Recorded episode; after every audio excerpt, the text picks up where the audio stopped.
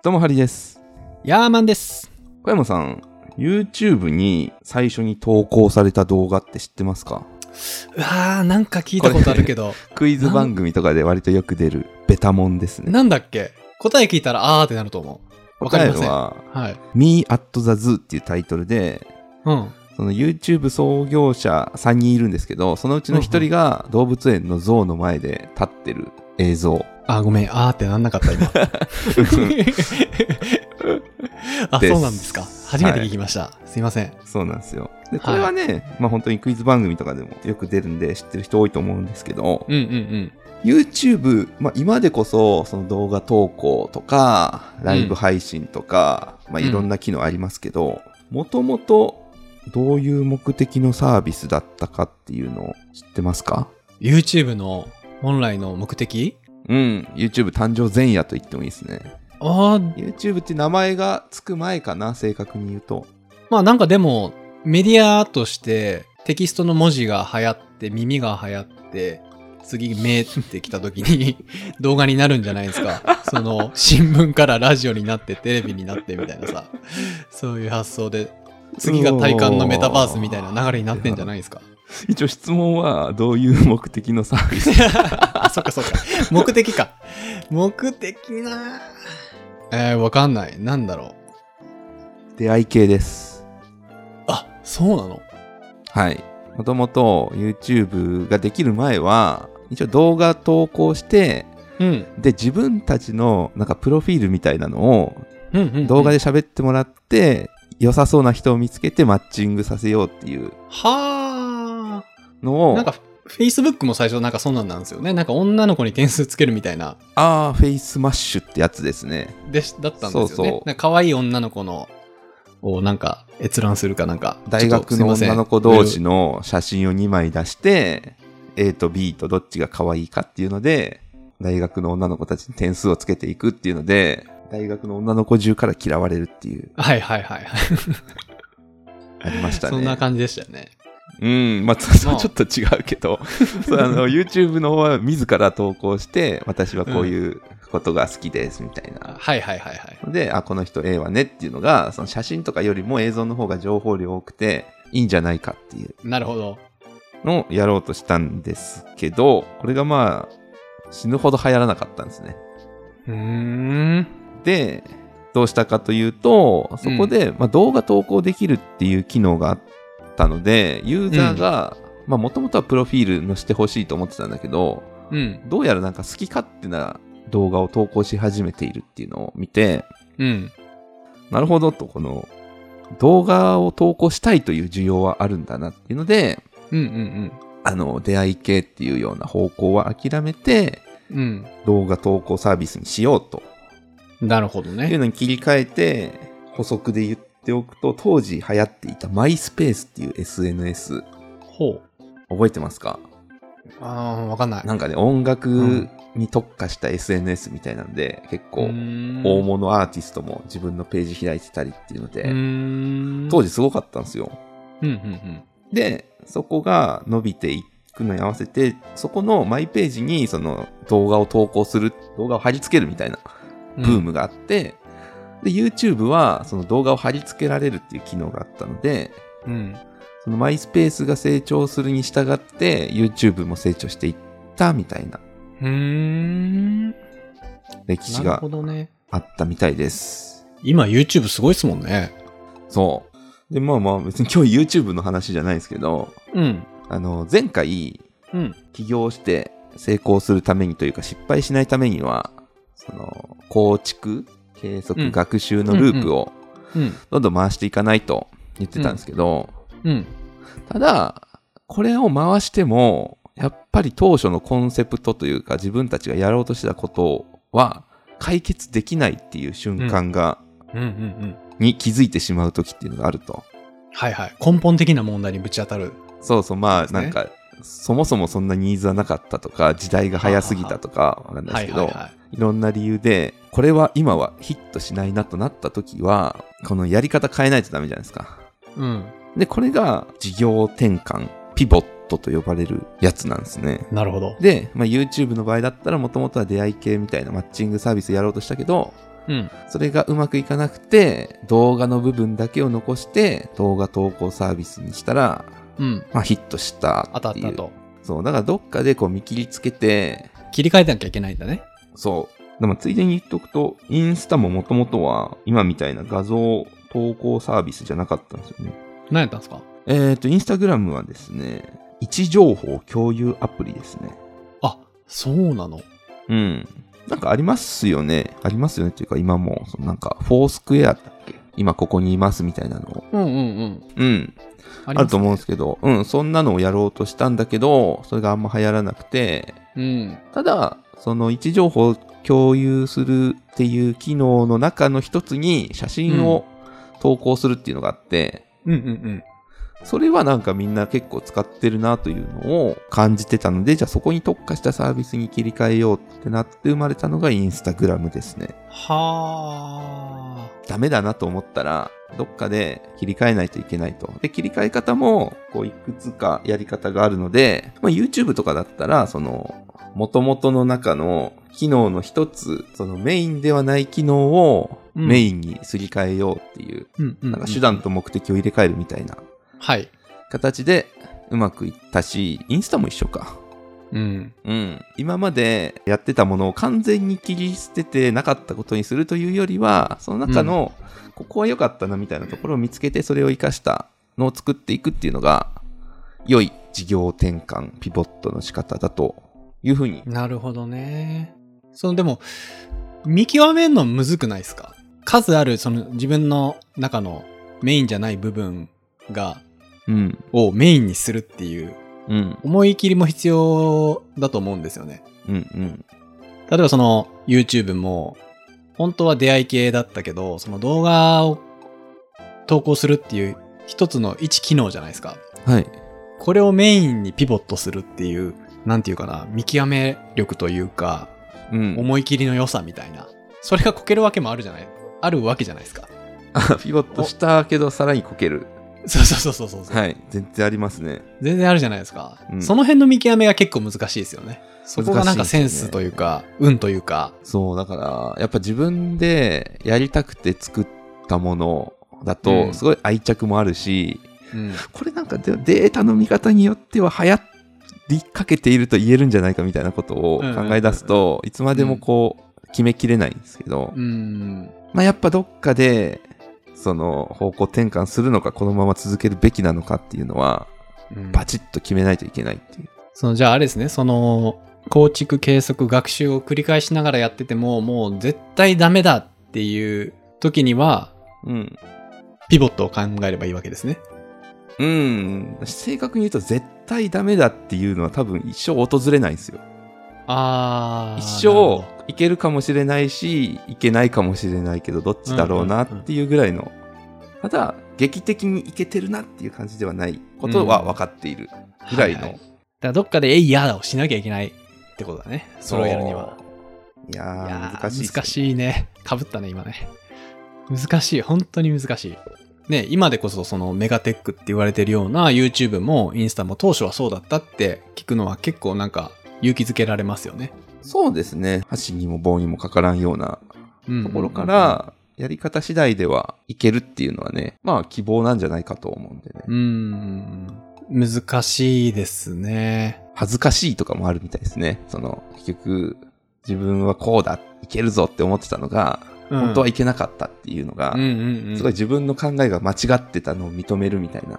いやー、そらね、プライドもあるだろうしね。うん。その、見極めるポイントってなんかあるんですか？そろそろこれ限界かもしれないみたいな。こっち行った方がいいかもしれないみたいな。はいはいはい。それね、これですみたいな、すべてに当てはまるものっていうのはないんだけれども、うん。えっとね、本の中で、えー書かれている言葉で言うと、虚栄の評価基準。虚栄の評価基準。かっこいいっすよね。虚栄って、あの、虚偽、虚数とかの虚に栄える虚栄。はいはいはいはいはい。虚栄の評価基準。まあ本当は嘘だけど栄えてるように見えるみたいな意味です。うん。なるほど。そう、これが、なんかメインの仮説は全然検証した結果、理想通りではなかったけれども、それ以外のところはなんかちょっと希望の目があるかもしれないというふうに見ることができる。うん例えば、わかんないけど、ウェブサービスみたいなのを作っ、なんか Facebook みたいなの作るぞってなって、作りましたと。で、えっ、と、メインで、例えば検証したかったのは、それを、例えばじゃあ1週間以上毎日使い続けてくれるかみたいなところをうん。検証するぞって思ってやり始めた結果、うん全然使い続けてくれなかったんだけど、なぜか新規登録は予想以上に増えているみたいな状態があると。なるほど。ってなった時に、その伸びてる方に目がくらむんですよね。うん。あれ伸びてるじゃんっていう。じゃあ、うんちょっとやり方を変えればいけるんじゃないかみたいなことを感じてしまったり、実際に例えばそれを投資家だとか、他の人たちにうん。言っていくと、本当にやらなきゃいけないことからはずれてるよねっていうのがあるのうんうんで、それはうまくいかないので、本当に自分が検証したいと思っていたものが望む通りの結果だったかどうかで判断すべしみたいな感じですね。う ん難しいですね。難しいですよね。難しいですね。言っててよくわかんなかったですもん。すごく考えながら聞いてたけど、難しいなと思いながら。うんいやー、ダメだな。この番組は中学生でもわかることを目指してるんで。じゃあ、その、状況によっては、好きなことを諦めなきゃいけないタイミングも来るっちゅ そういうこと。う、そういうことですよね、要は。うん。思い切って、舵取りを変えるみたいな、うんうん。自分が進みたかった道とちょっとちゃうけど、けど、より多くの人が受け入れてくれるものがあるんだったら、こっちの方がいいよねっていう。うーん、うん。まあ、インスタグラムも YouTube もそう、それに近いような現象が起きたとうんうん、うん。いうことですよね。そうですね。多分これね、実生活でも結構あると思うんですよね。なんか方針を変えていくみたいなのは、うんたくさんありますね、僕の場合は。本当に仕事の話で、一個媒体やらせてもらってるんですけど、コンセプトとかって結構細かく変えていってるんですよね。実は。うん。昔はずっと変えなかったんですよ。もう10年ぐらいやらせてもらってるんですけど、昔はずっと変えなかったんですよね、コンセプトを。うん。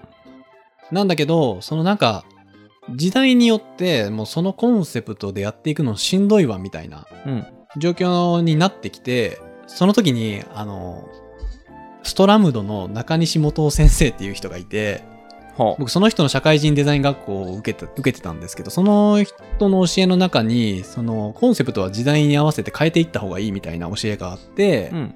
まあそれを僕肝に銘じてたんで、あの、結構変えていくようにしてますね、コンセプトは。へえ。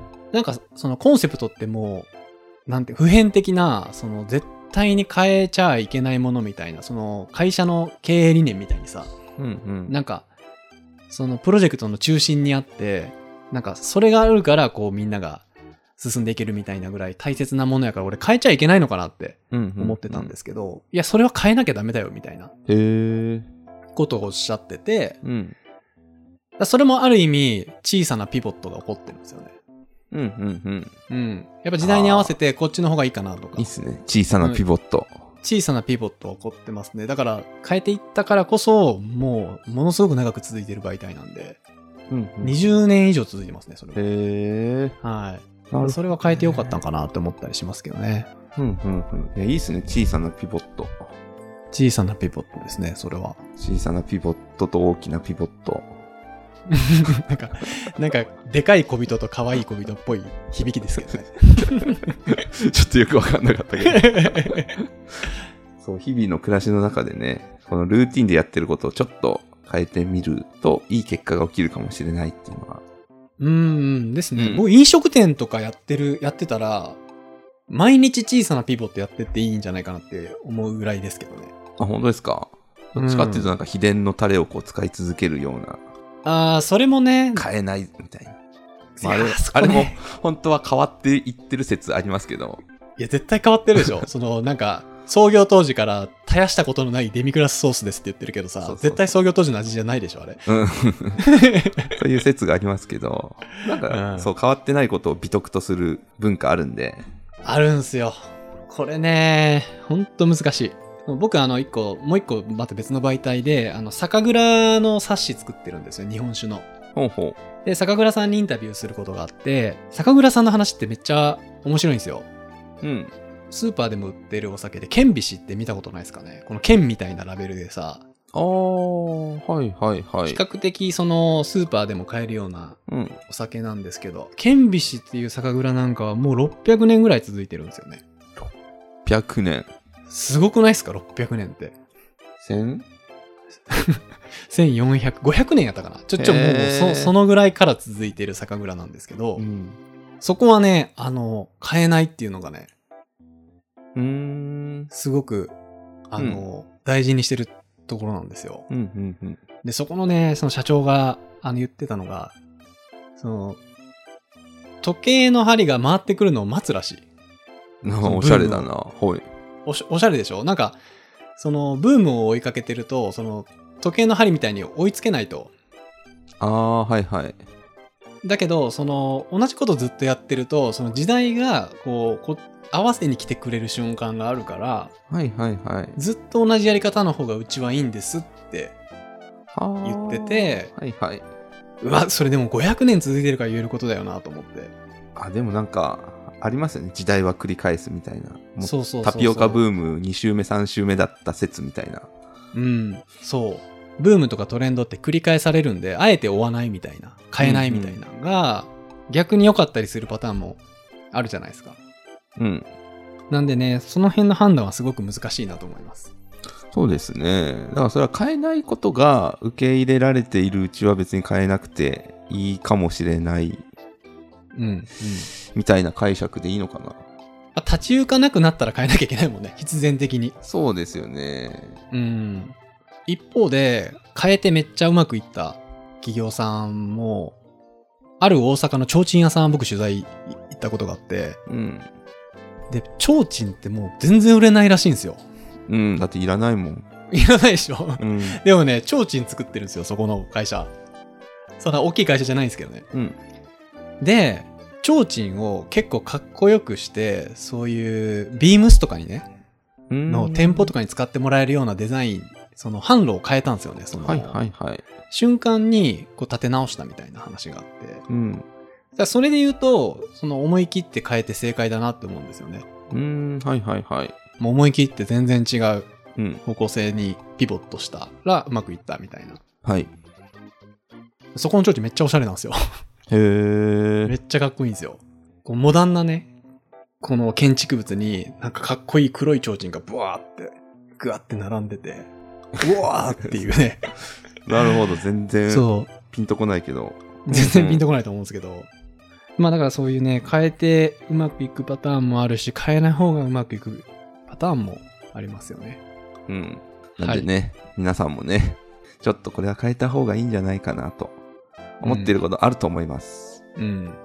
変えましょ変えた方がいいっぽいっすね。どうやらうん変えていった方がいいっぽいっすね。う。そう。だ今までね、この番組聞いて、チャンネル登録しなかったなという行動も変えてみて、登録ねしてみたらいいんじゃないでしょうか。それががあなたにとっての記念すべき、小さなピボットになるかもしれないですね。そう、ピボット記念日です。よろしくお願いします。よろしくお願いします。はい。ということで、また次回お会いしましょう。はい。さよなら。さよなら。